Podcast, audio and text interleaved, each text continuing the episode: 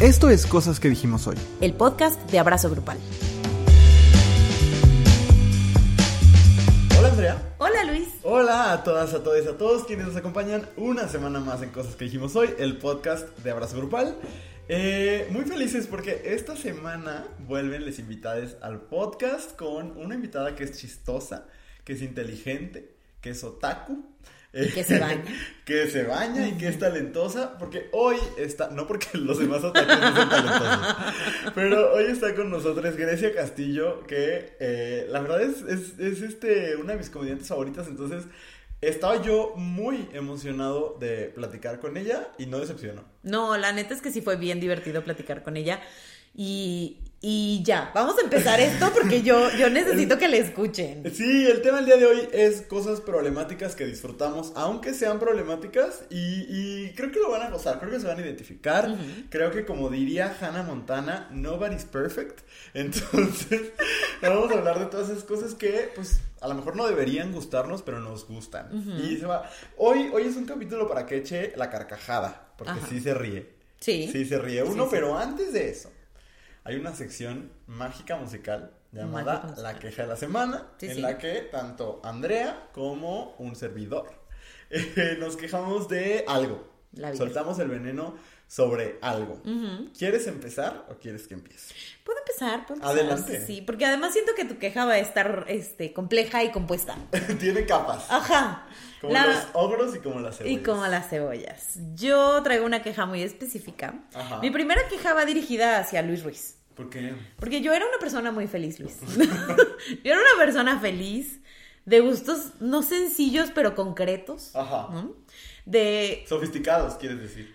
Yo no quiero usar esa palabra para autodescribirme, pero si tú, si a ti te hace sentir cómodo, adelante, usémosla. Pero desde que yo me junto con Luis Ruiz, las cosas han cambiado. Ajá. Eh, y, y, de pronto me encuentro a mí misma viendo eh, reality shows de, de Azteca 1. Azteca 1, la casa de la música. Ajá. Y, y me parece sumamente divertido. Pero a veces no me reconozco. Ajá. Y ahora estoy súper, súper clavada con Masterchef Celebrity, ¿no? Este, como, pues la neta sí está bien chido. O sea, el formato creo que está muy padre, está muy divertido. Eh, es horrible porque nunca lo puedo ver en vivo, porque estoy trabajando, entonces lo veo hasta los lunes en la mañana. O como tengo una alumna que tengo en mis clases de los lunes y ella ve Masterchef Ajá. y solo llego los lunes y cuando no lo alcanzo a ver en la mañana y digo, por favor, que no me vaya a spoilear este escuincla. Pero nunca me he spoileado, afortunadamente. Pero entonces, eh, eh, pasó. Si usted ve Masterchef, eh, espero que comparta mi frustración. Y si no lo ve, pues voy a decir un spoiler y ni modo. Este, de todas maneras, se disfruta bastante. Eh, hace unas semanas regresó la previamente difunta en el, en el programa, Nadia. Que no tengo más información de ella, no sé qué ah, más. Nadia, cantante de la primera generación de la academia. Ella. Eh, oaxaqueña. Oaxaqueña. Eh, cristiana. Muy cristiana. y entonces desde que regresó, eh, como que ella dijo, yo resucité, ¿no? Yo soy Jesucristo. Ajá. Y entonces para mí se ha vuelto insoportable. O sea, qué bueno que haya regresado, qué bueno que ella esté contenta, qué bueno que ella tenga una segunda oportunidad en este divertido programa. Pero qué insoportable. Y mi queja no va solamente Ay, no, no, a que qué bueno es que tenga una segunda oportunidad. Pues mira, todo el mundo ¿Quién se merece. ¿Por qué se comporta como niña chiquita? Pero, bueno, todo el mundo adelante. merece una segunda oportunidad. Honestamente, sí creo que todo el mundo se la merece. Solo que esta mujer es insoportable. Ay, sí. No solo porque desde que llegó, neta, no ha dejado de hablar de Dios. Güey, pero es le es físicamente imposible. Está cabrón. Está cabrón. Y en este último episodio, yo la quería matar. O sea, yo de verdad me estaba carcajeando de decir, ¿qué le pasa a esta mujer? O sea, tuvieron este reto en parejas y le tocó con esta. ¿Cómo se llama la Alejandra? Alejandra Toussaint. Alejandra Toussaint. Ah, también conocida como la llena de Survivor. Esa, esa señorita. Y entonces estaban este, esposadas haciendo el, el reto y demás. Y yo de verdad me quería morir cuando al final tenían que escoger quién de las dos iba a, a ir a como a- directo al reto de eliminación. Ajá. Y todavía volteé a la cabrona de Nadia, que se perdió como seis semanas porque ya había salido del Ajá. programa. Volteé y le dice, ¿no te quieres sacrificar? ¡Vieja pendeja! ¿Qué le pasa? Gaslighting a un nivel. No, no, horrible. Y aparte, es que mira mi mano me lastimaste. Casi me mucho". fracturas. Ay, no, yo dije, ¿qué es, ¿qué es este nivel de victimismo, señor? No puede ser posible. Me quería yo morir. Sí, no, horrible. Me quería yo morir del cringe, del coraje. Y en este, Alejandra Toussaint no me cae muy bien en este, en este programa. No como persona, no la conozco. Ajá. Pero en este programa no me cae muy bien. Pero en este episodio yo sí dije, chiquita, yo te apoyo. Es que se, claro. Porque sí. enloqueció la otra señorita. Y estoy entonces muy molesta, muy molesta. Y esta es mi petición formal para que saque, por favor, a Nadia de Se este grabó hace como tres meses, No me sí. importa, pero este es mi intento de decir, por favor, hagan que se detenga. Aparte, yo quiero agregar algunas cosas a tu queja porque vi en el Twitter de la comadrita que hace tweet como chismes. Ajá. Hicieron un space eh, que yo sigo sin entender cómo funcionan los spaces, pero hicieron un space Ajá. con Alejandra Toussaint y cuando la expulsaron. Y ella dijo que en un capítulo anterior. Eh, eh, ¿Te acuerdas? Bueno, o, o si ustedes no, no ven el programa, en un capítulo fue un disque adivino que se llama El Niño Prodigio. Ajá. Y hicieron un juego como del tarot y sacaban cartas y, y mezclaron como varias cosas místicas en una sola, ¿no? Eh, y entonces sacaban cartas y ni siquiera era literalmente un acto místico, porque las cartas decían de que intercambia proteína, proteína con tu compañero o alguna Ajá. cosa así. Bueno, pues la, la- la señorita Nadia, según Ale Toussaint, que se salió del foro y que hizo un relajo y así, y sí se vio al aire que se puso muy mal, que porque su dios y no sé qué, X. Órale. El chiste es que ese día a Ale Toussaint le fue bien y dijo, mis dioses nunca me abandonan. Pues según Ale Toussaint, al siguiente día, esto ya se convirtió en chisme ¡Qué no like. fuerte! Al siguiente día, la mamá de Nadia, que no sé por qué Nadia lleva a su mamá a trabajar, pero a lo mejor es su asistente o algo, no tengo idea. Pero la mamá de Nadia le dijo a Ale Toussaint, hija, ¿puedo rezar por ti? Y que Ale Toussaint le dijo, no, pues sí señora, como quiera. Y que la tomó de las manos y dijo, señor, esta es una buena muchacha, pero ha perdido su camino. Enderezalo, por favor. Y entonces, güey, aparte de todo, este no es un acto directo de Nadia, pero pues ¿para qué anda llevando a la mamá si se va a comportar Ajá. así? Eh, ¿Estás de acuerdo? La señora es libre de rezar por quien quiera. Sí, claro. Y claro que se agradecen que, que las personas que tienen una cierta fe recen por ti. Claro. Pero este acto de enfrente de ella decir, señor, esta señora ha perdido su Sí, camino, no, etcétera, no. es un acto de interés por la persona, sino por humillar y por hacerte ver y hacerte saber Ajá. que para mí tus creencias no son válidas. Claro, claro. Y, y es, ah, me da mucho coraje, saquen a Nadia. Por favor, a Nadia. por favor. O sea, de verdad, si sale Ricardo Peralta antes que Nadia me va a dar el cake. No, quemamos TV Azteca. No, no, o no sea, es real. O sea, no es real. O quizás sí. No, no es real. No me vayan a buscar. Este, pero no, qué horror. No, horrible, horrible en verdad. Me pareció un episodio. es- y aparte le sigue yendo bien a la cabrona. Sí, o sea, sí. honestamente es Dios no ayudándola a ella, burlándose del resto de nosotros. Ay, no, qué horror, ya saquen a Nadia. Pero bueno, mi queja. ¿Tú qué? Ya no es la que te había dicho hace rato. Es que lo pensé bien y dije, creo que e- es ahora o nunca. Yo me iba a quejar de un tweet que leí que decía, oigan, ¿por qué a Tenoch Huerta le aplauden todo y a Yalitza Aparicio siempre la traen de bajada con insultos? Que era un tweet que estaba diseñado para que contestaras porque es mujer. Pero a Tenoch Huerta nadie le aplaude todo. es atacado constantemente. Entonces, solo. me- no es- o sea, aunque tuitear sea gratis, no es de a huevo. ¿Saben? Pero no, no. Me quiero quejar de algo que me parece eh, sumamente grave y relevante. Y es la indiferencia ante. eh, ante la homofobia. Eh, está a punto de iniciar el mundial en Qatar. Ay, güey, güey. Eh, eh, y, y yo no puedo creer lo que. O sea, que estemos fingiendo que. Oh, a ver. Hace algunos años fue nota que la FIFA ha sancionado a México varias veces Ajá. porque eh, de manera totalmente homofóbica la afición le grita un insulto homofóbico a los porteros. porteros. Ajá, a la hora de los penales. Eso claro que está bien. O sea, claro que es terrible que eh, haya un grito homofóbico. Claro. Pero claro que también resulta incongruente sancionar un grito homofóbico, pero hacer el evento más importante de la FIFA en por lo menos en cuatro años, Ajá. en un país donde las fuerzas de seguridad detienen y maltratan a las personas LGBT. Claro. Y donde el embajador del... Es que ahorita estoy buscando cuál era su título, pero aquí está. Ay, bueno, no sé, el embajador del mundial, que no, no entiendo ese puesto qué signifique, dijo que la homosexualidad era un daño mental. ¿What? Y, ajá, y es penado con hasta siete años de cárcel en Qatar. No mames. Entonces, de nuevo, de, de vez en, de vez en cuando recibimos este recordatorio Ajá. de que aun cuando ha habido muchos avances en materia de aceptación y de inclusión y de derechos de las personas LGBT, seguimos importándole muy poco a las personas cis hetero.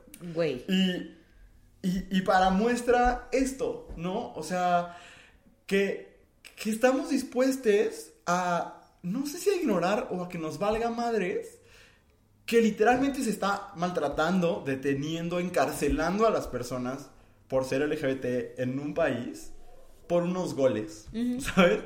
Y, y me parece vergonzoso. Y me parece vergonzoso también eh, de parte de Shakira, que aunque hace unas Güey. horas acaba de cancelar su participación, Ajá. solo lo hizo después de, De- de después que de Dua Lipa muy valientemente y Rod Stewart también muy valientemente dijeran, no está bien ir, no, Claro. no voy a ir porque... O sea, Rod Stewart, eh, que tampoco es como que digamos, es un artista que está en el punto más alto de su carrera y aún así rechazó más de un millón de dólares por, por ir a presentarse a Qatar porque considera que no está bien, lo cual me parece, pues sí, sí me parece algo que agradezco. Claro. ¿no? Lo mismo de Dua Lipa, pero bueno, Shakira ya canceló su participación. No lo han hecho todavía J Balvin, Jungkook de BTS, Black Eyed Peas, Nora Fatehi, que quién sabe quién sea, Aisha, tampoco sé quién sea. Bueno, X. Creo que eh, aparte el tema oficial, si no me equivoco, lo va a cantar Nicki Minaj. ¿En serio? Eh, lo estoy buscando en Google nada más para... Sí, Nicki Minaj y Maluma cantarán la canción del mundial. No mames. Pues me parece vergonzoso. Claro. O sea, eh, de nuevo, como el participar de una fiesta Ajá.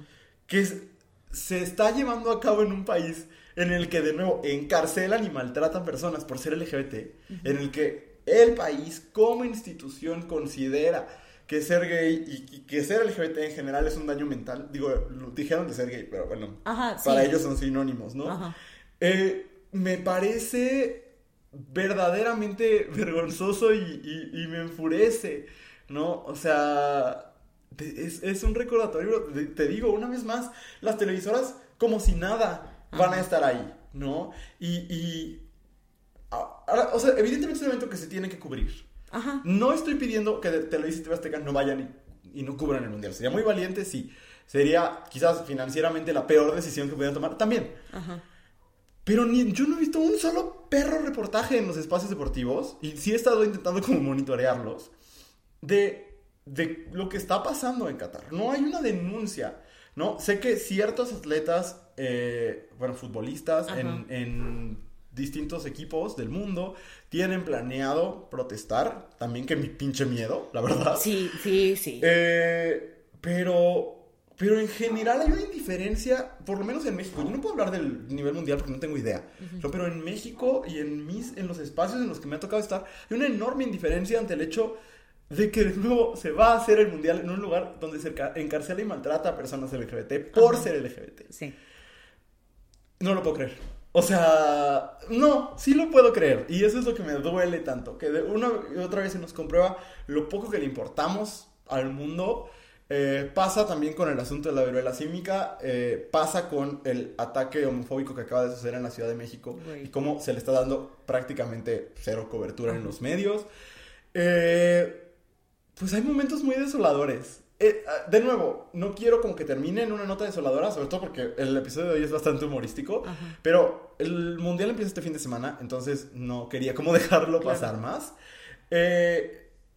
Creo que sí, solo creo que es vergonzoso. No, y que estos son los momentos en los que genuinamente toca voltear a ver a las personas que se han dicho a, aliadas de la comunidad, ¿no? Sí. Y que cuando es junio, bien que, que dicen y hacen y se ponen de colores y demás. Ajá. Y estos son los momentos en los que ves quién realmente es tu, tu compañía, quién realmente está de tu lado, quién realmente está dispuesta a defender cosas y quién solamente lo dice porque, porque es moda. También entiendo como que para mucha gente esto es trabajo. Sí, Pero para sí. mucha gente no. Para Sí, mucha o gente sea, es no, una no decisión. Estoy, no estoy diciendo qué vergüenza los reporteros de deportes que van no, a ir. claro, es su ajá. chamba. Sí, sí, sí. Pero para mucha gente no, para mucha gente sí es una decisión. Y es una decisión de placer. Exacto. ¿no? Y eso me parece... Sí, porque, ok, para... Eh, John Cook de BTS también es su chamba, pero es una de las estrellas más grandes del mundo. Sí. Si no va a chambear ahí, puede ir a chambear a cualquier otra parte. Sí. Sí, sí. No, entonces, pues sí, sí me parece que es algo recriminable y, y una señal de desesperanza. Claro. ¿No? Y, y que hay que combatirlo con, con otras cosas que nos den esperanza. pues. Totalmente de acuerdo. Por si necesitaban un motivo más para que no les cayera bien J Balvin, there you go. Yo no tiene, o sea, al menos Maluma está delicioso. Eh, de verdad, ¿cuál es la redención de J Balvin? Ninguna, ninguna. O sea, tiene aparte como 50 años y sigue haciendo el rap de Bob Esponja. ¡Oh! Ay, no, horrible. Pero bueno, cerremos esto. Sí, eh, nada más eh, en contraposición, Ajá. porque hace rato hablé de Tenoch Huerta, quiero declararle mi amor profundamente. Eh, es el amor de mi vida, quisiera yo conocerlo y casarme con él. Gracias. Espérate, hablando de tweets que hablan de Tenoch Huerta, yo vi uno. ¿El de su miembro? No, no sé. Ah, es que hay, hay una tendencia entre gays gringos de imaginarse cómo son los penes de la gente que les Órale. gusta y los describen a mucho detalle. No, yo no he visto eso, qué bendición. No, yo solo vi un, un, tuit- un bonito tweet que decía, mientras yo tenga cara, Tenoch Huerta siempre tendrá silla. Ay, sí lo vi, muy fuerte, muy fuerte, pero qué bueno que ya está Pero recibiendo- suscribimos en este espacio. Sí, qué bueno que ya está recibiendo eh, la, mm, el reconocimiento La neta. que, neces que merece. Porque, no sé si te acuerdas, hace unos meses que, no me acuerdo ya si fue la derecha o las feministas trans exclu- excluyentes, tampoco sé si haya una gran diferencia, este, que le inventaron que no pagaba, eh, Ah, que sí. no pagaba el, el- ¿cómo se llama eso? El- El como child support. Ajá, sí, la manutención Eso. De, de sus hijos y que literal no está en el registro de deudores y que solo Ajá. fue un invento más porque es alguien que es vocal sobre el racismo. Sí, y sí es un fue- aliado comprometido de varias causas. Fueron una serie de feministas, sí. Ajá, pero lo peor es que la, la derecha las apoyó Ajá. porque siempre se apoyan. Ay, no. Qué horror. Este. Y ya, es todo. Nos pudimos haber quejado de Rihanna invitando a Johnny Depp. a Ay, desfilar. no, es que no puedo. Ay, me me- no. me dan ganas bueno. de morirme. Eh, todo esto es problemático, pero nos hace enojar. Sí. ¿Ves, cómo voy hilando yo las cosas? Ay, no, Ay, no. Todo maestro del storytelling. Pero el día de hoy, con Grecia Castillo, que si ustedes no la conocen, es una de las mejores comediantes de México. De verdad es muy chistosa y muy joven. Muy joven. Y muy agradable, muy amable. Este, hoy Grecia Castillo nos acompaña para platicar de esas cosas problemáticas, pero que no nos hacen enojar, sino que, aunque no queramos, las disfrutamos. Vamos a Entonces, platicar. quédense con esta breve pausa y regresamos con Grecia Castillo. Si estás disfrutando de escuchar este podcast, hay mucho contenido como este todos los días en arroba abrazo grupal en Instagram y en TikTok. Y estamos de regreso con una super invitada que yo estoy súper emocionada de escuchar, porque además me da muchísima risa. Es Grecia Castillo. Ella es comediante, lingüista y otaku funcional según su biografía de Instagram, lo cual me da mucha curiosidad de a qué te refieres con otaku funcional. Porque me baño, te decía. Me baño, ay, bien problemática, ya, empezando. Este, me baño y sé, le sé hablar a las mujeres con respeto. Y ya casi no hago miau. Ya casi no. Ok, ok, excel- haciendo su aporte a la sociedad. ¿En qué contexto todavía sí? En la intimidad. Ah, decía, decía Romeo Santos. Ah, no, ese no es. Eh, pero no, no, o sea, si voy a una convención friki y alguien me dice, Ya. ¿quieres ser mi cepa? Y yo le digo, ¡Nia! Híjole, ya entramos a un terreno que yo no sé qué significa. No entendí nada. ajá. No, fue Alguien- otro idioma. No son de ese tipo de LGBTs. Está bien, hay tipos de LGBTs. Ah, Sí, sí, eh, eh, sí, nosotros somos eh, Disney por completo. Disney ¿Eh? gays por completo. gays, ajá. Que yo sé que es un tipo de persona LGBT muy odiada en el internet. No lo culpo, solemos tener personalidad como de Lia Michelle, pero por lo menos sabemos leer. O sea, Oye, pero ¿qué opinas de? Es que están los, los, eh, yo, de- los gays de Pokémon, los Ajá. gays de Harry Potter, los gays de musicales, los gays de diseño de interiores, los gays de art- arts and crafts, sí, los gays de la más draga. y soporten. Sí, sí. Exacto. Pues Pero creo bueno. que todos son problemáticos. O sea, ya, perdón, no es el tema, pero todas estas Pero tribus. sí es el tema, pero sí es el tema, porque el día de hoy venimos a platicar con Grecia sobre cosas problemáticas que sabemos que son problemáticas, que hace que la parte progre de nuestra persona diga, ¡ay, no te pases de lanza, Andrea! Pero que de todas maneras disfrutamos y nos gusta. Los hombres, dices. Por ejemplo, Ay, ya me quitaron una. Ah, sí. Perdón. bueno, Pero vamos a platicar de eso, ¿les parece? Sí, súper. Y solamente porque estoy presentando yo, voy a empezar yo. Pues sobre todo porque ahorita este, Grecia lo mencionó como un tipo de gays y este, yo no puedo evitarlo. Este, eh, una de las cosas problemáticas que me gustan y que me siguen gustando mucho a pesar de muchas cosas es Harry Potter. Ya no le compro nada yo a esta señora, ya no apoyo yo financieramente sus cosas, ya compro yo todo de fanart, pero si yo dijera ya, eh, Harry Potter está fuera de mi corazón, estaría yo mintiéndoles y yo no vengo aquí a mentir. No, y aquí mi hermana ya tiene su boleto para el baile de invierno, claro que sí. Es que yo no entiendo la contradicción porque a todos nos encanta Harry Potter y en cierto punto creo que para los miembros de las comunidades LGBT fue un escape, ¿no? De a este mundo donde sí. lo que importa es que no seas este Hufflepuff. Mira, puedes ser lo que quieras, pero no eres Hufflepuff y todo va a estar bien. No, pero qué loco que es un refugio para muchas personas y de repente que la autora es transfóbica. No, señora, cállese la boca. Es que es eso, o sea, qué señora tan mensa, de verdad atacó literalmente a su único público, o sea, porque aparte siento que todo el mundo ya había olvidado Harry Potter menos los LGBTs, o sea, como que ya todo el mundo había dicho, bueno, creo que nos gusta más Transformers o alguna cosa así horrible, y lo- los LGBT seguíamos como ahí apoyando a la señora y así, y dijo, ¿a quién voy a enojar? A la única gente que sigue comprando mis películas, y por eso ya nadie ve sus películas nuevas. Aparte porque son malísimas. Nadie quiere ver a ese señor ahí hacer como que hace magia. Es muy fuerte, es muy fuerte que, que tenía que ser eso, como Yuri, mordiendo la mano que te da de comer. Yuri, ¿quién crees que va a tus conciertos, Yuri? ¿Las señoras? Claro que no, Yuri. Sí, alguien dígales, ¿quién crees que te consume? ¿Eh? Aparte, tú, tú que eres comediante, ¿has visto que Yuri tiene como una rutina de stand-up que repite una y otra vez en sus, en sus conciertos donde dice, qué tristeza que Ricky Martin se haya hecho gay y no el Coque Muñiz? Y es un chiste una y otra vez, y ella cree que es muy hilarante. Ay, no, eso es, eso es algo problemático. Creo que, que te guste la comedia es muy problemático. O sea, yo como fan del stand-up, yo como persona que hago el stand-up, detesto el stand-up. Así. Ha llegado momentos en el que digo, no, así no. Grecia, detente, por favor. Decía ya, yo como, ¿por qué hago esto? Ay, esto va a salir grabado, ¿verdad? Pero sí es cierto, o sea, cada vez que escuchas o lees algo del stand-up en Twitter o donde sea, es porque alguien acosó a alguien, alguien hizo un chiste terriblemente homofóbico, transfóbico, clasista, alguien dijo, ay, ya no se puede hacer chistes de nada. Yo, ya Es cierto que hay muy pocas notas de estando, pero dona dinero a casa hogar.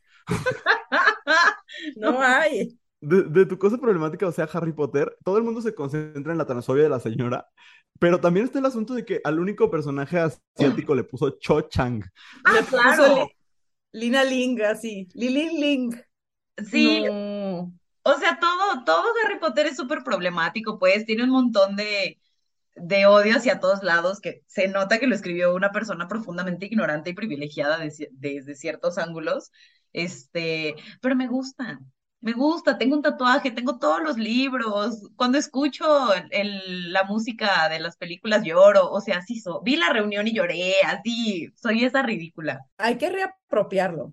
Hay que volverlo de, de, de la, a quien le pertenece, los LGBTs. Sí, total. Por eso digo, yo consumo así de que los fanfiction y toda eh, la merch que se hace este ilegal, ¿no? Con los No. personajes y los nombres y la, todo, todo, todo lo que haga de mi gente bonita, eso No, amiga, el fanfiction ya es muy fuerte, ¿eh? Ya estás cruzando líneas, te estás metiendo con fuerzas que no entiendes. Ah, sí, ¿no? No, Fuerzas que no, no has me medido. gusta, me gusta, es No. fuerte, es fuerte. No, no, no hablamos de los fan... Primera regla del club del fanfiction, no hablamos de eso en el exterior, no. Nos vemos en la página de Reddit, no hablamos de eso, no hablamos de eso. Ok, ok. Entonces, cuéntanos tú, Grecia, ¿cuál es tu primera cosa problemática que disfrutas? Ya dijeron los hombres, ahí les va mi cosa problemática. Drake, ¿Drake el rapero o Drake el de Drake y Josh? Drake el rapero. Ah, muy bien. Necesito explicación de por qué es problemático. Muchas cosas, le gusta salir con chavitas. Ah, Es un actor de, de, de una serie este, de adolescentes y terminó de grabar su serie de adolescentes y se brandeó como un rapero apropiándose pues, de una cultura que ni es de él y habla de tiroteos en las calles cuando lo único que ha tirado es rostro, ¿sabes? Como no, no, no. No, no, no, no, no, le gustan las chavitas, miente de su cultura, o sea, tiene un escritor fantasma, o sea, me cae súper mal, pero ahí estoy yo, Hotline Bling, na, na, na, na, na, na, na. O sea, todo él es de mentira, pero me gusta Drake. Qué era mi queja, pero la puedo cambiar por otra, Laura Pico. No, está bien. Yo, yo tengo una similar a Laura Pico. Justo ¿Cuál? voy a decir mi siguiente cosa problemática, pero siempre he estado en duda de qué tan problemático es. Siento yo que es menos problemático que Laura Pico. María de todos los ángeles. O sea, tú dirías, Grecia, que Albertano es igual de ofensivo que el Víctor. Sí, argumento. sí, o sea, han hecho colaboraciones juntos. Ajá, sí, Pero- sí, sí. Pero el punto es que no podemos dejar de, o sea, por más que yo quiera no reírme de Laura Pico y del Víctor y así, no puedo. Mi, mi, hay algo dentro de mí que, que suelta la carcajada, o sea, no, no puedo, o sea, es- está muy dentro de nosotros. Tal vez en tres generaciones se nos quite, pero no se puede huir. O sea, muchas veces yo, cuando estoy escribiendo, voy a esas referencias de comedia de la celostina que se mordía la chichi del coraje, es cagadísimo. Es cagadísimo. O sea, si a mí me dijeran, vamos a quemar toda la filmografía de Alejandro González Iñárritu, pero vamos a dejar a cambio el episodio de María de todos los Ángeles donde sale Patricia Reyes Espíndola rapeando porque se le murió su gato, sí, sí, acepto. Iñárritu. Wow. Sí, o sea, yo siento que valió la pena que se quemara la biblioteca de Alejandría para que existiera la primera temporada de María de todos los Ángeles. La segunda está horrible, pero la primera sí, sí la defenderé. Terminando esto, voy a ir a ver la primera temporada. Tiene, tenías mi curiosidad, ahora tienes todo mi interés. ¿Nunca la has visto? Pues nomás de un capítulo, ¿sabes? Como la señora ahí quejándose, se me hace la más chistosa. Es un gran personaje, pero Andrea, ¿sabes de qué estamos hablando? Siento que, que no. O sea, sí sé de qué estás hablando. Sí ubico María de todos los, los ángeles. Ángeles. Ella, ella. Sí lo ubi- o sea, ubico el personaje. Y ubico a Albertano porque salían en un reality. O sea, ese güey salió Ah. de un reality. Hazme reír o serás, y serás millonario. Así es. Exacto. Yo lo veía en de mi vida.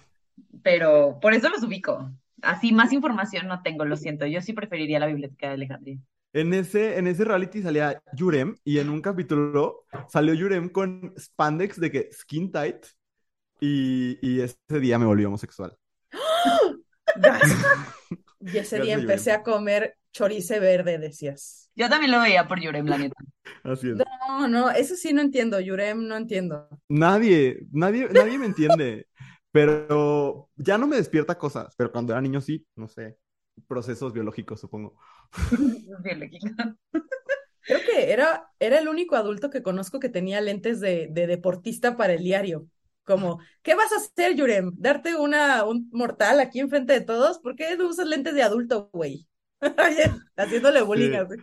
Sí, eran como de los que compras de a cuatro en el Costco. No, pero era como para hacer deporte, ¿no te acuerdas? Como si él fuera súper extremo, así de te van a aventar un balonazo, Yurem, que cuéntame, ¿qué, ¿por qué necesitas lentes de deporte aquí en este estudio? Ay, bueno, es que hay que agarrar personalidad de donde caiga. Honestamente. A ver, Grecia va a decidir. Es que mi crush era Yurem, el de Andrea era Sergio Sepúlveda. ¿Ubicas a Sergio Sepúlveda? ¿Cuál es Sergio El de Sepúlveda? difícil de creer. ¿Cuál entiendes menos? No, pues es que depende, ¿cuántos años tengo para tomar esta decisión? ¿Cuántos No, años ahorita. tienes Oye. para tomar la decisión? No, no, no, ¿O sea- años tienes hipotéticamente? No, ahorita tengo 28, pero, pero es que, mira, si a los 15 años, ¿quién se te hace más guapo, Yurem o, o el de difícil de creer, Yurem? Pero ahorita, a los 25, es un poco como, como lo que pasa con El Señor de los Anillos, que lo empiezas a ver y a los 15 dices, wow, Legolas, quiero parirle un hijo con orejas picudas. Y luego lo ves a los 30 y dices, quiero que Aragorn me ahorque con esas manos callosas. Así, quiero, quiero que, quiero que me destruya el coxis. Y ya cuando eres más grande dices un orco ya. No, es que, es que necesitas tener contexto. Tú no, no sabes la cantidad de daddy issues con los que cargo yo. Ah, sí puede ser. Ese, ese es el, esa es la diferencia, ese es el detalle. Eso es lo que convierte a un Yurem en un Sergio Sepúlveda. Y tú difícil de creer lo mucho que me gusta, Sergio Sepúlveda. Ay, sí, abracen a sus hijas, por favor, para que no terminen como, como una. Pero bueno, Andrea, ¿qué otra cosa problemática te gusta? Mi cosa problemática, muy problemática, por, eh, podríamos hablar toda la, toda la noche de lo problemático que es, pero me encanta Kim Kardashian.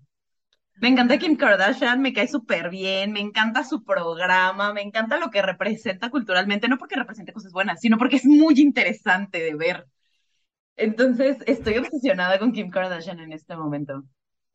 A mí se me hace muy fuerte que por más que yo bloquee a las Kardashians, van a me, me encuentran. O sea, Sí, o sea, es un, es un fenómeno cultural súper fuerte y, y sí, o sea, a mí me dan mucha risa los memes, como cuando se les pierde el arete de diamante y le dice, oye, hay gente que se está muriendo, Kim. Eso me, nunca, never forget, me encanta. Y luego la mamá, que es el diablo mismo, la señora Kardashian. Es Así muy de, fuerte. El diablo trabaja duro, pero la mamá de las Kardashians trabaja el doble de duro, güey. No les puede salir así a estas viejas cáncer porque hacen la película del cáncer Kardashian. O sea, son unas maestras del marketing. Está increíble. Es, es muy Sí. fuerte y es muy divertido de ver, honestamente. Es horrible todo lo que representa culturalmente y demás. Sí, pero qué buen reality. Honestamente. El video donde Kendall intenta partir un pepino es así, debería estar en el Smithsonian, es muy bello. Es divertidísimo, es divertidísimo. Y todo su reality está lleno de momentos que tú dices, esta gente es estúpida. Pero, pero qué bueno que se graban siendo estúpidos. Hay gente que es estúpida en secreto y eso de qué me sirve. ¿Viste? Sí, ojalá, así de, ojalá se quedara en secreto y no lo tuitearan. ¿Viste la, la serie como de eh, Paris Hilton cocinando? Que cocina con los guantes de tela puestos y hacen un pollo con glitter así. Yo no podía dejar de ver eso. Estaba de que, sí, échale glitter a ese pollo. Con microplásticos, qué rico. ¿Han, han visto el, el reality de las señoras ricas que venden casas? De que Selling Sunset. No. No, pero ya me tienes. Venden casas muy grandes en no sé qué parte de, en el Sunset Strip. Y pues nada, se odian entre ellas porque una vende más cosas que la otra y así. Está padre. ¡Wow! Es ver eso. Oye, peleas, otro gulto, gulto culposo, ¿eh? Un gulto. Un gusto culposo, rica, famosa y latina. Las peleas, los videos de Niurka y las peleas de Niurka no, no puedo vivir sin eso. No puedo, no puedo. Necesito que cada evento le cuenten, cada cosa que pase de relevante en nuestra cultura, se lo digan a Niurka para que reaccione. Se murió la Chabela, se murió la reina Isabel. No puede ser. Ella sí era vedette, va a decir, no sé. Siento que un poco sí le dicen todo lo que pasa a Niurka y Niurka opina. Necesitamos el programa Niurka opina. Híjole, sí. Seguro TV Azteca lo va a intentar en tres minutos. Ojalá lo intenté. Ojalá genuinamente lo intenté. Cre- Creo que le toca, Grecia, te toca a ti compartirnos otra cosa problemática que te guste. Eh, yo de, mm, yo, yo digo que el anime. Mi novio dice que no es problemático, pero sí es. ¿Por qué? Porque ¿Por qué? yo no veo anime, Luis Ni yo. tampoco, entonces necesitamos contexto. Es que así como persona woke, como persona despierta, tipo no puedes ver todos los animes que se te atraviesan, porque casi siempre sale una chichona o enseña los calzones y no entiendes la profundidad de los personajes. Entonces, pues yo no veo animes con la cara picuda, porque yo ya sé que van a salir chichis y son muy misóginos y luego de repente pasan cosas con las hermanitas y yo de, ay, yo solo quiero ver putazos con poderes, no quiero ver incesto, por favor. Y, y ahí estoy, navegando el mundo friki. Órale, qué Qué fuerte. Bueno, pero en Game of Thrones también hay incesto y no está mal visto verlo. También hay chichis y ahí estamos viéndolas. Ah, pero a mí como que de repente digo, denle un personaje con profundidad, que no sea alguien que nomás se le enseña. O sea, muchos personajes de mujeres dentro del anime nomás están ahí para hacer el interés amoroso de otro mono. Y yo así de, ay, ya, por favor, denme un personaje de mujer fuerte que se agarra chingadazos, ya, tantito. Y lo estaba pensando de ese lado que es problemático, pero si quieren una más chistosa, les doy otra más chistosa. Este, ah, eh, la, los narcocorridos. ¿Sí te gustan en serio? De repente la música de corrido tumbado, o sea, la música ranchera, sí estoy yo ahí alcoholizada, claro. El taquicardio del Commander está chido. Esa sí la conozco, pero... Qué bueno que se hizo noche para agarrar la loquera. tererere. Yo, Órale. Qué fuerte. no soportaron. No, no. Estamos en shock. Pero Se quedaron ahí. Ay, tómate una caguama y luego dime si no te gustan esas canciones. seguramente, o sea, bajo ciertas sustancias la mayoría de las cosas podrían ser disfrutables. Yo tengo gustos musicales problemáticos también y creo que el más son las canciones de los 80 de la señora que se sobaja por la atención del hombre. O sea, tipo, ubicas la de amor, haz conmigo lo que quieras, reina, esclava o mujer. Esa. E- e- ¡A esa la es madre! ¿No la has escuchado nunca? Claro. Ah, ok. Sí, me parece así, me llega al corazón, es muy problemática. Hace poquito vi que todavía la siguen cantando en la tele, pero sí, vivo, vivo por esas canciones. Y hay muchas, o sea, siento que hay una década en la que todas las cantantes eran como o la amante o una persona que le estaba rogando a un señor casado que dejara a su esposa y a sus hijos o cosas por el estilo, ¿sabes? Siento que sí. Toca fibras muy profundas. Pero es como patrimonio cultural. O sea, no puede no. Sí está esta lista en Spotify que tiene un nombre problemático que es Señora Dejada Lavando Trastes y es horrible. Pero qué buena playlist. O sea, qué buena playlist. Aunque no te hayan dejado en mucho tiempo, tú la escuchas y dices a huevo. O sea, lo O siento. no la ves trastes. O no la ves trastes, ajá. Pero, pero se siente, se siente hasta lo más profundo de tu ser. El otro día estaba yo, este, no voy a decir consumiendo qué, este, el otro día estaba yo pacheca y me entraron unas perras ganas de escuchar Bandido de Ana Bárbara a todo volumen. Te buscaré, bandido, te atraparé, maldito, te lo juro. No puede ser. Es que hay una programación genética como mexicanos, me atrevo a decir, que nomás oyes esas canciones y ya empiezas a, a, a lagrimear así de, pude ser yo, esa mujer. Claro, es como viene en tu ADN que te sabes las canciones de Pimpinela. Que cuando te las de quién sabe, pero te sabes las canciones de Pimpinela. No, yo siento que eso no es de, es de, de hogares más panistas. Yo no me sé las canciones de Pimpinela. Qué dolor. no, no las ubico. A ver, canta un pedacito y nos lo vamos a saber. Ah, mejor. Claro, la de. ¿quién es? Soy yo que vienes a buscar a ti. Ya es tarde. ¿Por qué? Porque ahora soy yo la que quiere estar Ah, ya, Claro, sí. claro que te la Por sabes. eso vete. Eso. Olvida mi nombre, mi cara. Claro que sí, todo el mundo se la sabe. Todo el mundo se la sabe. A mí las de con Valentín, eso no es nada culposo, yo lo hago abiertamente y es este amar a Valentín Elizalde con todo mi ser. Y querer alcoholizarme cuando llego a escuchar una canción de que rápido, ¿sabes qué? Es algo muy problemático que me gusta y no estoy orgullosa. Videos de quinceañeras que salen mal. Pero salen mal en qué sentido, o sea, en- El baile en- sorpresa. vivas. No, o sea, tipo, una estaba cargando su velita y se le cayó y se le incendió el vestido, o se le cae algo encima, o la O la a que se llevó el, levantar. La que se llevó el caballo.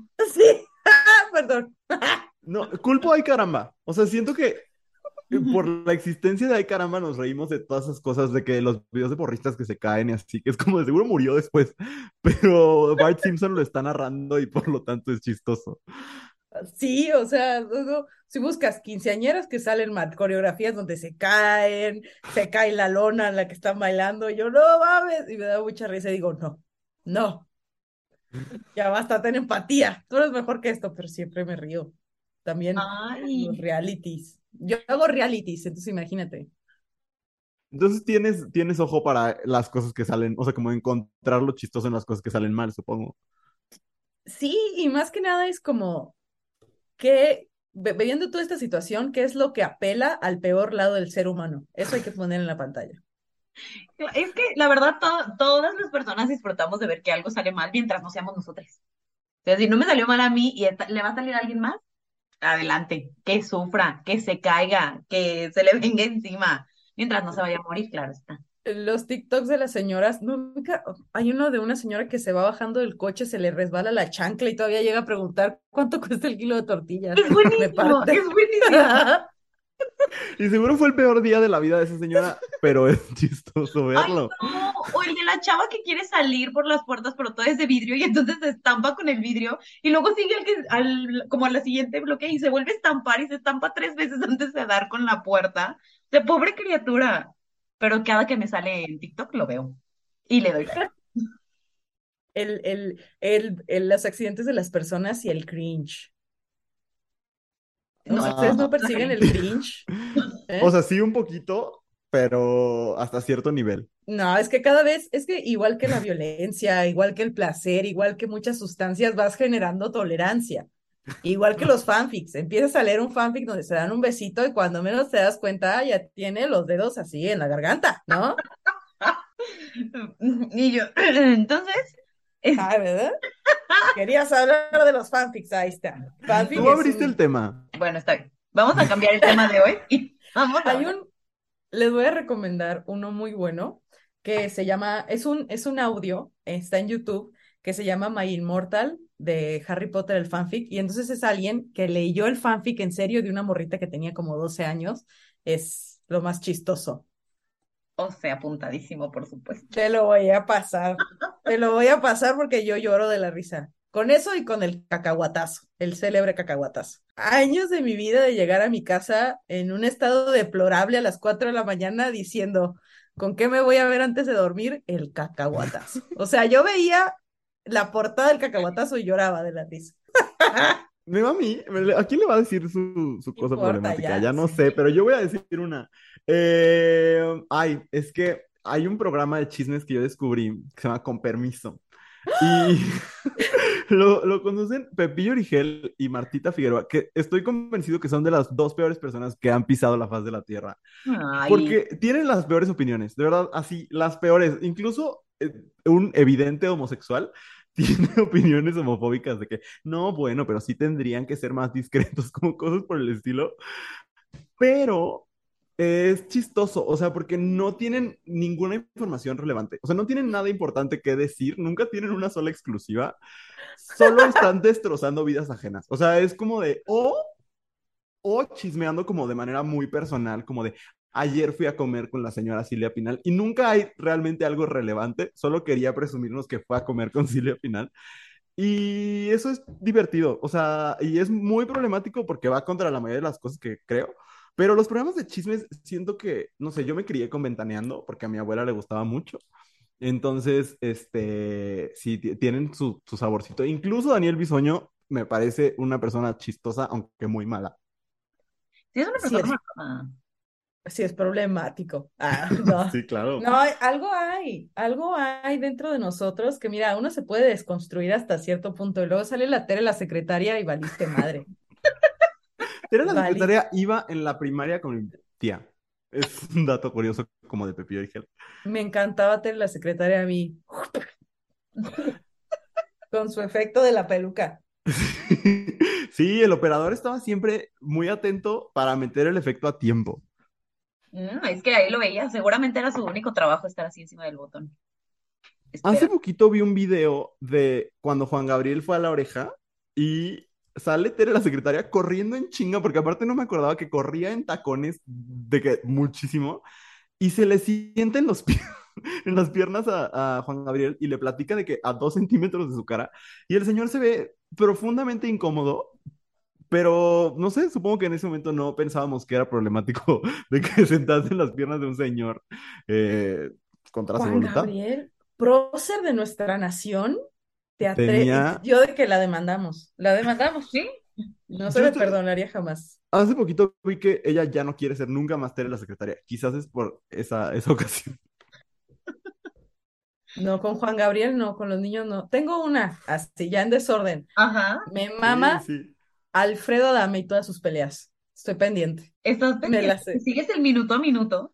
Sí, hace poco un- una de mis mejores amigas cumplió años, porque yo soy de Sonora y ella vive en Sonora, y le compré un saludo de Alfredo Adame en famosos.com No. por su cumpleaños. Increíble. Me dio tanta risa que me mentara la madre, fui muy feliz. Las manda mucho a chingar a su reputísima madre. Y yo, ja, ja, ja, ja. ¡Wow! ¡Wow, es verdad! Eso sí está problemático también. Pero no le hace daño a nadie, os creo. Eh, Supongo. No lo sé. A su propia dignidad a veces, pero de ahí en sea, si fuera. tú disfrutas de que te mienten la madre, pues, o sea, aquí No, no hay no, no, a nadie. Alfredo Dami y tal vez gente que no me ofendería. Gente que yo no percibo como una amenaza me puede, per- ¿cómo se llama? Mentar la madre y todo bien. A- Alfredo Dame no te representa una amenaza de ninguna forma. No. No. Chico ridículo. Con todo respeto, señor Alfredo Adame. Soy fan número uno, pero que no me la meten en persona. O sea, en persona sí me daría mucho miedo, pero por las redes es como. Hace poquito fue candidato de algo, ¿no? Y tuvo como cuatro votos. Era de Grecia. Pero es que pasaban los coches y él, maldito naco estúpido. ¿Cómo van a votar por ti así? Ay, bueno. Chistoso. Sí. De, eh, cosas problemáticas. ¿No ubicas el concepto viciantro, Grecia? No, what? Es como estos lugares donde eh, como que son oscuros y tienen luces neón y la gente va a hacer spinning con música muy fuerte y un güey que te está diciendo consignas inspiracionales y hay como barra, pero eh, pues no es alcohol y son jugos y así. Eso es un viciantro. Suena como un terrible lugar para estar deprimida. Creo que no, no me verán en un viciantro por lo pronto. No, no, es un lugar horrible. Y esos lugares solo va gente bien rara. El cuarto círculo del infierno, decías tú. ¡Sonríe! ¡Sonríe! Ah, sí, porque además esos son los, los instructores que solo te saben gritar, ¿no? Entonces, la gente que va ahí sí tiene como un shaming kink muy interesante, porque no hay manera de que lo disfrutes de otra manera. ¿Como en los fanfics? Ah, ya. Ah, ya, ¿qué pasó? Ya. Solo, es- solo han hecho más interesante el concepto del fanfiction para mí en esta llamada. Yo no, no, no estoy muy dentro del mundo, pero ahora suena interesante. Es que ahí, ahí, ahí, ¿cómo se llama? Hay esquinas por las que no debes de dar vueltas. Y los Porque una vez que das adolescentes vuelta, no hay, no hay como regresar. no lo hay, no lo hay. O sea, de verdad, o sea, tú empiezas ahí sin supervisión en internet y de repente alguien que tiene edad y sabe cosas escribe un cuento donde Harry Potter y Malfoy se pegan unos besotes y ya valiste madre. Eso no suena mal. Ay, ah. Bueno, ay, depende. Bueno, sí, depende de- del, del contexto de los besotes. Tienes toda la razón. Depende de muchas cosas. Pero bueno, yo cambiamos el tema de los fanfictions porque si no, eso que no termina. A ver, compártenos algo que te dé culpa. No, que no, ese no es el tema. Este, yo- Problemático. el tema de hoy, la culpa católica. No, eh, algo problemático. Y algo problemático que me gusta mucho y que eh, podría no ser tan problemático, pero la feminista dentro de mí sufre todo el tiempo, son las comedias románticas tipo a él no le gustas tanto. ¿Sabes? O, Ay. o sea, son inofensivas quizás, quizás no. Las veo todo el tiempo también, las disfruto, sí. Me hacen eh, glorificar el amor romántico también, pero sí las disfruto, sí las veo, sí veo las cosas que odio de ti y lloro. A mí lo que me saca de pedo es que tu comedia romántica sea a él no le gustas tanto, porque esa sí está bien culera. Pero, pero las comedias románticas en sí, entiendo. Pero es un poco como ir a una aldea navideña, ¿sabes? O sea, tú sabes que Santa no existe, el amor romántico no existe, no hay, no, nada de eso es real, pero te la pasas cabrón comiéndote un helado, un, un caramelo y tomándote fotos con un güey ahí vestido de Santa, ¿no? Como, sí, el amor romántico no existe y sí, probablemente todo esto esté mal, pero pues ya estoy aquí, ¿no? Y me la estoy pasando cabrón con Bridget Jones y su diario. Ah, es como cuando neva en Antara. O sea, como cae nieve, en realidad estás de que al lado de un American Eagle, pero estás viviendo la fantasía. Exacto, es eso, vivir la fantasía por un ratito. Se me hace mucho más peligro, mucho más problemático los viciantros que ver una película. O sea, potencialmente estás agrediendo a una persona y con luces de neón, ya, ya, drogate bien y vete a un antro, ¿qué quieres? Ya. Sí, y es de gente que está haciendo todo lo posible por no drogarse, pero está al borde de la heroína, definitivamente. Pero es, es- es el concepto, el concepto en tendencia en estos momentos, el viciantro, no las comedias románticas. Pero creo que- que mi favorita, ah, por ejemplo, Mujer Bonita sí es problemática, pero es divertida. Ay, no. O sea, ¿tú prefieres, a él no le gustas tanto que Pretty Woman? Yo nunca dije que viniera aquí con buen gusto. O sea, jamás. Esa jamás ha sido mi premisa, ¿ok? El buen gusto dejó el chat. Bueno, justo la leyenda urbana de que Lía Michelle no sabe leer eh, me ha dado mucho placer en las últimas semanas. Es fabulosa, es fabulosa. Está sustentada en absolutamente nada y al mismo tiempo en todo lo que hace esa mujer. Y que, no manches, que no ha podido demostrar que no es cierto, pero es que yo iba a Glee y qué, me sabía mis líneas, te las leyeron. Sí. Eso es lo más chistoso, que no pueda decir si sé leer, o sea, no quede como vueltas alrededor de la idea. Te voy a decir una cosa, el bullying funciona y le están haciendo aprender a leer. Eso es lo que están haciendo. De la misma manera que hicieron que Dua Lipa aprendiera a bailar, porque el bullying funciona. Se rieron de ella una semana y la vieja en sus cursos de baile moderno ahí. ¿Podrías decir que Dua Lipa aprendió a bailar? No, claro que no. O sea, porque está este video donde como que le perrea al micrófono que muchos hombres heterosexuales dijeron de que esto es tan excitante y es como de... mm, no lo sé. Y también muchas mujeres heterosexuales así de, ay, me volví lesbiana, mientras todas las lesbianas así de puntos suspensivos. O sea, El buen gusto dejó el chat. No, pero... Pero bailaba más que ahorita, eso sí. O sea, bailaba más ahorita. Antes era como que no manches. Te está dando Sí. una CB ahí, ¿qué estás haciendo digamos, ahí? No? yo diría que el coreógrafo se volvió menos ambicioso. Digo, no lo intentes tanto. Ya vimos que quedas mal, reina. Mejor nomás aquí, vete bonita y se acabó. Como yo con la relación, con la relación con mi papá, cada vez soy menos ambiciosa, así de vamos a ver en Navidad. Entonces, ¿Sabes bueno, cuál ¿te es? acordaste cómo me llamo? Chingón. ¿Sabes cuál es mi tipo de sangre? Digo, por si me accidento y así. Ay, pues, sí. Yo, yo tenía una que también tenía Andrea de cosas problemáticas y es Amazon. O sea, yo sé, yo sé, pero, pero al mismo tiempo, mi libro en inglés que no voy a conseguir en el Gandhi, no, no tengo una excusa real para seguir usando Amazon. No hay, no Sí. existe. Es muy conveniente. Es muy Yo conveniente. también. Sí. Si me urge algo, ay, el fast fashion también, o sea, tienes un show, tienes un evento y vas por un saquito y ahí estás, colaborando. Ay, no. Sí, Y luego veo que Taylor Swift usa su jet y digo, bueno, mira, yo podría hacer, o sea, si tuviera sus recursos no usaría el jet. Eso me digo a mí mismo. Igual si tuviera sus recursos iría en jet de que al Oxxo. No tendrías que ir al Oxxo, o sea, no podrías comer porque tendrías que ser bien hegemónica. Pero podrías mandar el jet a recoger al empleado del Oxxo para que te trajera lo que quisieras. Claro. ¿No, no se han puesto a pensar en si fueran multimillonarias, ¿serían personas horribles o seguirían siendo la misma persona que son ahora? Serían personas horribles, el dinero cambia a la gente. O sea, por favor. No, hombre. No, pues sí, yo sería como Ricky Ricón con un McDonald's en mi sala. ¿Sabes? Claro. O sea, yo sería como, como Bill Gates. De decir, yo soy bien buena onda, mira todo este dinero que estoy donando y de todas maneras me cagaría en dinero. Cagaría Sí. mi, li- o sea, mi librito de vez en cuando y diría, mira, ve, apláudeme, apláudeme, ya satisface el ego y luego ya te regresas a tu mansión y ya. Pero estos cabrones, como no tienen vergüenza de decir, es que ustedes no tienen ambición? No, cabrón, no tengo el apoyo de generaciones de riqueza y unos papás que me están poniendo en negocio de que, ay, el pobre es pobre porque quiere. Ay, no mames, de verdad no entiendo cómo no los multan, güey. Eso, si yo tuviera que pensar menos en que tengo que pagar la renta, quizás tendría yo más ambición. O no, o menos, para ser feliz, como Dua Lipa, como el coreógrafo de Dua Lipa. A veces menos es más. Baja esos estándares, mamita, va, hay que alcanzarlos.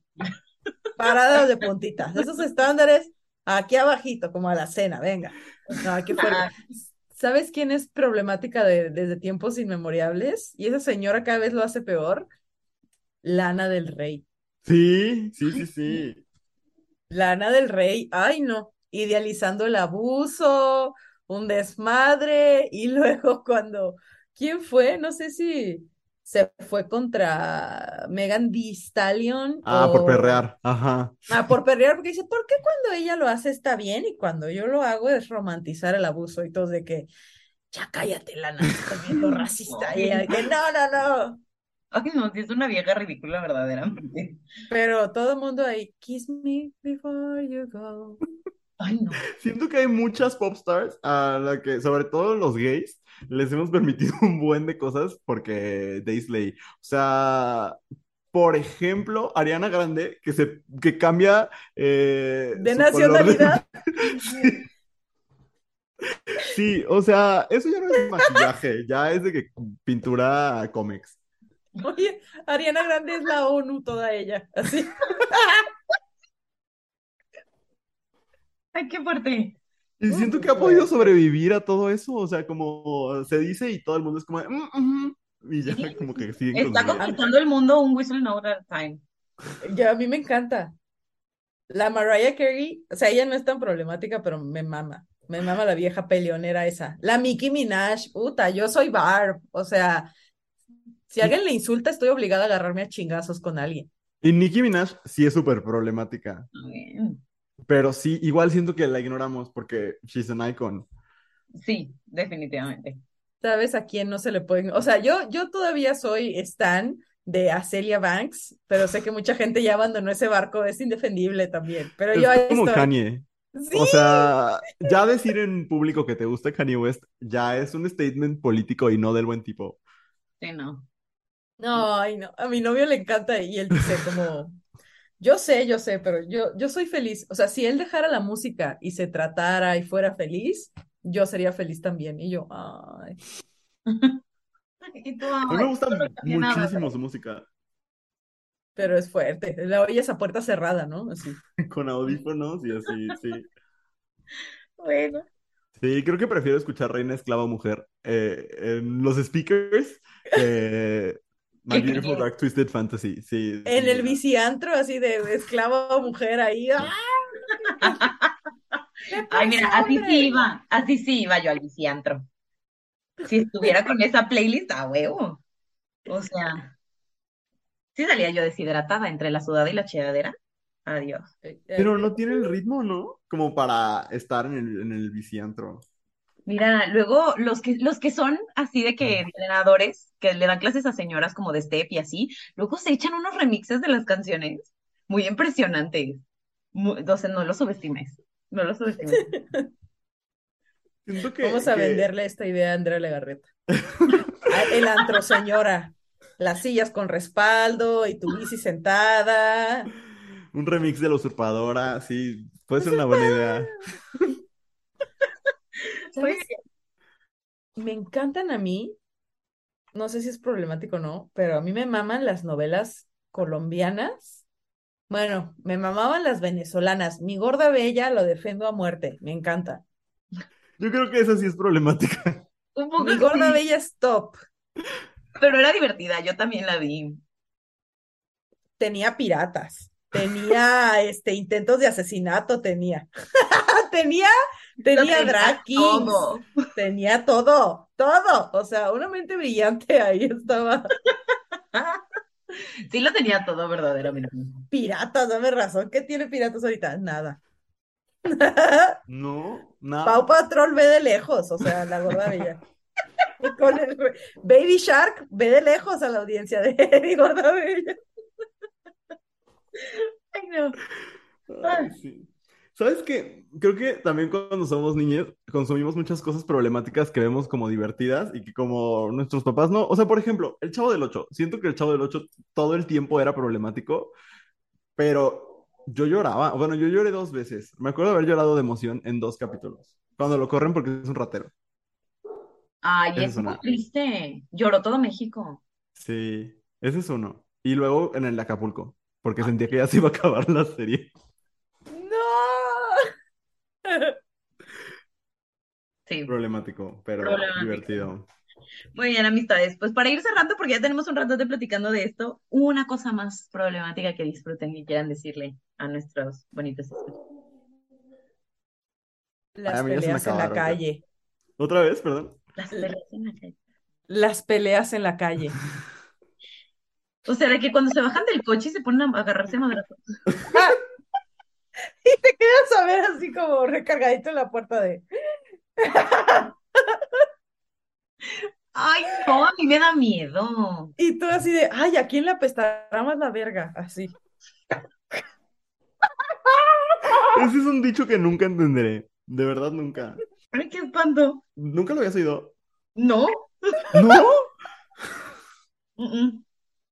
Es frecuente, es común. Es un, es un, es un grito de provocación, es un grito de guerra. Es el jaca mexicano. O sea, cuando nos vamos a partir la madre, es para ver a quién le apesta más la de esta. No, no. Eh, Bueno, e- con esta bonita este, aportación, le recordamos a nuestra audiencia que se bañe, ante todo, que hagan como Grecia y se bañen. Y pues nada, que muchas gracias, Grecia, por habernos acompañado hoy para compartir tus muy, muy controversiales eh, ideas. Eh, ¿dónde te encuentran, Grecia, la gente que nos está escuchando? En el yo- ahora. Próxima, eh, próximamente en un centro de reintegración decías, no, no, no. Me pueden encontrar en todas mis redes sociales como arroba la pinche Grecia. Chequen mi episodio de Spotify así, Grecia Castillo, Spotify, el, el, el podcast del stand-up. Y quería agradecerles por invitarme a este espacio. Me, me miede la risa, la de risas. Y recuerden que este, a la gente que nos escucha, ay, a veces es necesario no tomarse las cosas tan en serio y disfrutar ser pendejo. 20 minutos. Exacto. Pues muchas gracias, Grecia. Y ahorita regresamos. Si te gusta lo que estás escuchando, no olvides seguirnos en tu plataforma de podcast favorita o en todas. Y estamos de regreso en Cosas que dijimos hoy, el podcast de Abrazo Grupal. Antes de pasar a las recomendaciones, me gustaría recordarles que tú puedes ser productor de este espacio y apoyar a que Abrazo Grupal siga sucediendo, a que este podcast siga sucediendo y sobre todo a que se nos ocurran cada vez más ideas, más formas de hablar sobre diversidad, sobre derechos, sobre dignidad, sobre cultura pop y sobre todas estas cosas que nos gustan, Ajá. yendo a patreon.com diagonal abrazo grupal y este mes especialmente, aparte de ayudar a que todo esto suceda, de estar en un grupo en Telegram con nosotros donde echamos el chisme, también eh, puedes formar parte de nuestro club de lectura en el que vamos a leer el texto Perras de Reserva de eh, Dalia de la Cerda, eh, que va a suceder el miércoles 30 de noviembre a las 9 de la noche virtual desde cualquier parte del mundo. Entonces, eh, pues patreon.com diagonal abrazo grupal. Hay dos opciones de membresía y, y creo que los beneficios son muy lindos. Ahí están todos los cursos que hemos dado en la historia de la humanidad. Eh, entonces, pues está cool, ¿no?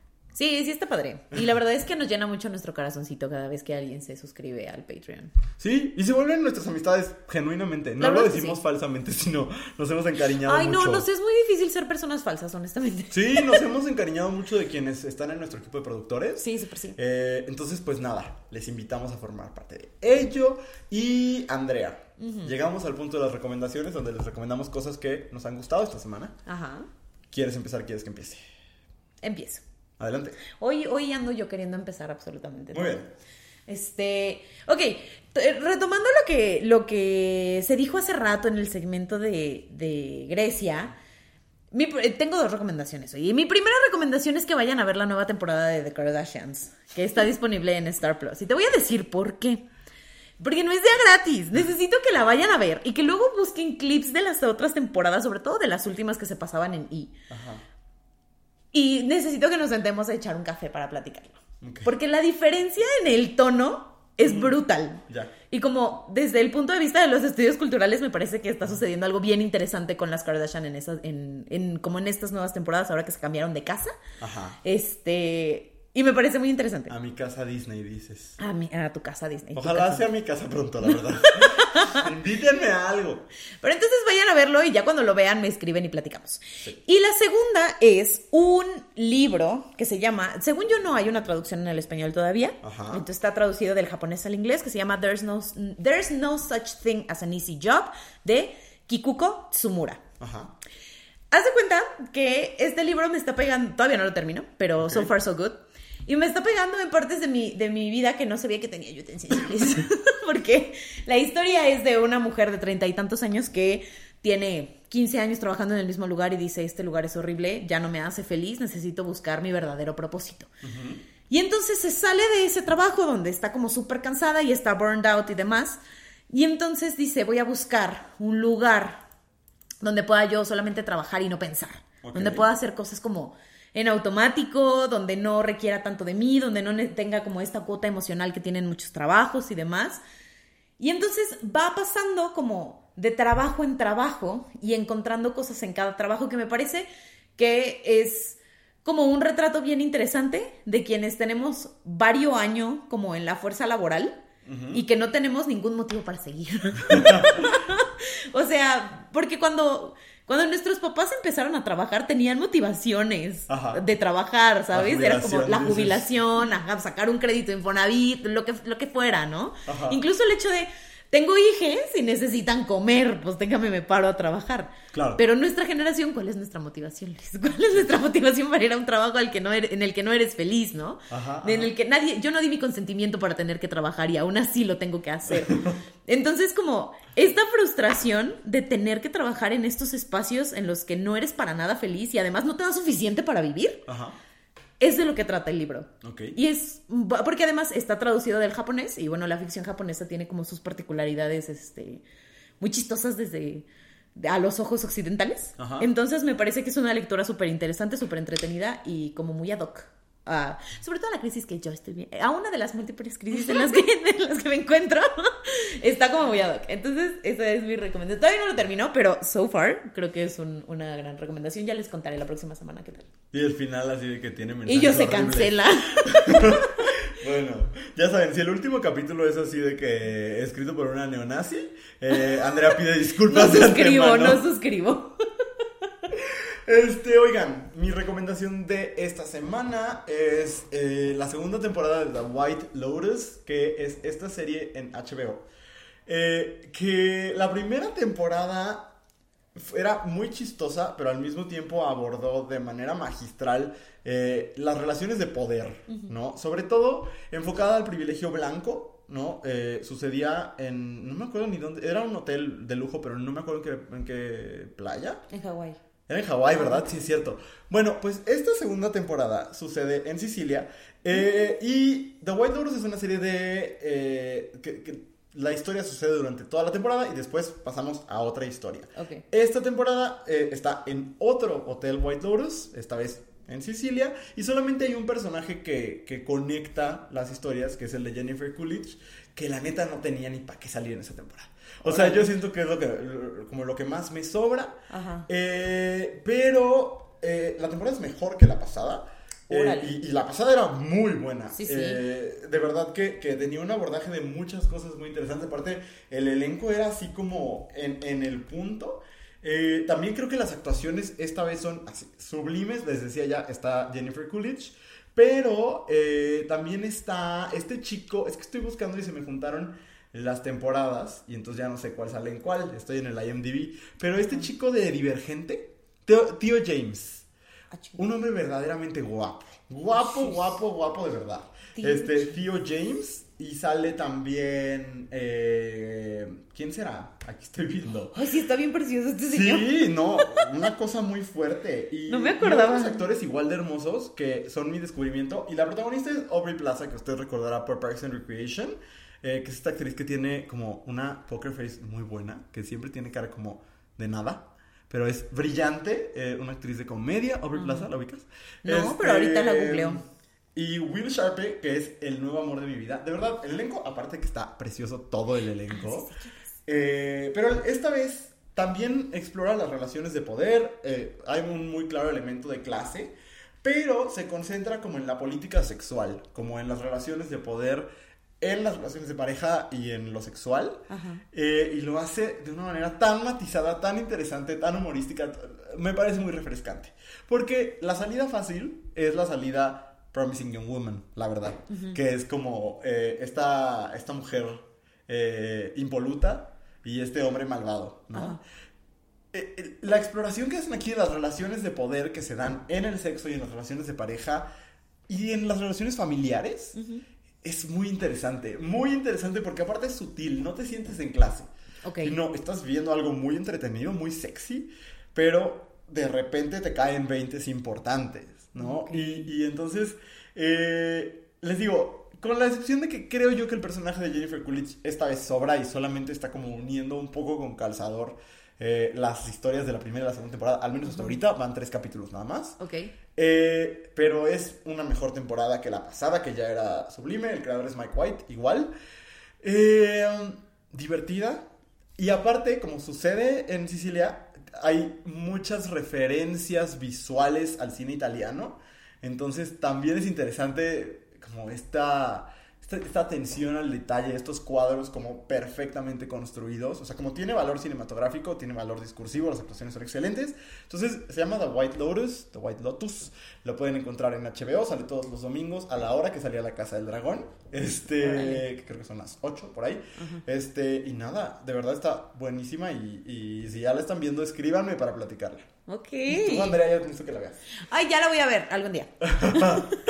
Muy bien, pues se acabó el programa de hoy. Se acabó. Muchas gracias por quedarse hasta acá con nosotros. Gracias por escucharnos. Ya saben que cualquier cosa que quieran platicar sobre lo que se dijo, pues tuiteenos, escríbanos. Gracias por los bonitos mensajes. Esta semana llegaron varios bonitos mensajes de que les gusta el podcast. Ay, qué bueno. Eh, me han dicho luego gente con la que platico de amistades y así que les está gustando mucho la temporada. Entonces, pues lo agradezco. Ay, qué mucho. emocionante. Sí. Ay, pues muchas gracias. Les amamos, les queremos y... Yo solo quiero decir algo. Ajá. Una persona hoy, eh, no voy a dar muchos detalles, pero una persona me dijo que escuchando el podcast te siente menos sola y pues ojalá Uh. cada semana te sientas más acompañada y más abrazada y más querida y no solamente tú que me lo dijiste, sino tú que lo necesitas. Ay, qué bonito. Ahorita me dices quién fue. Sí, nos escuchamos.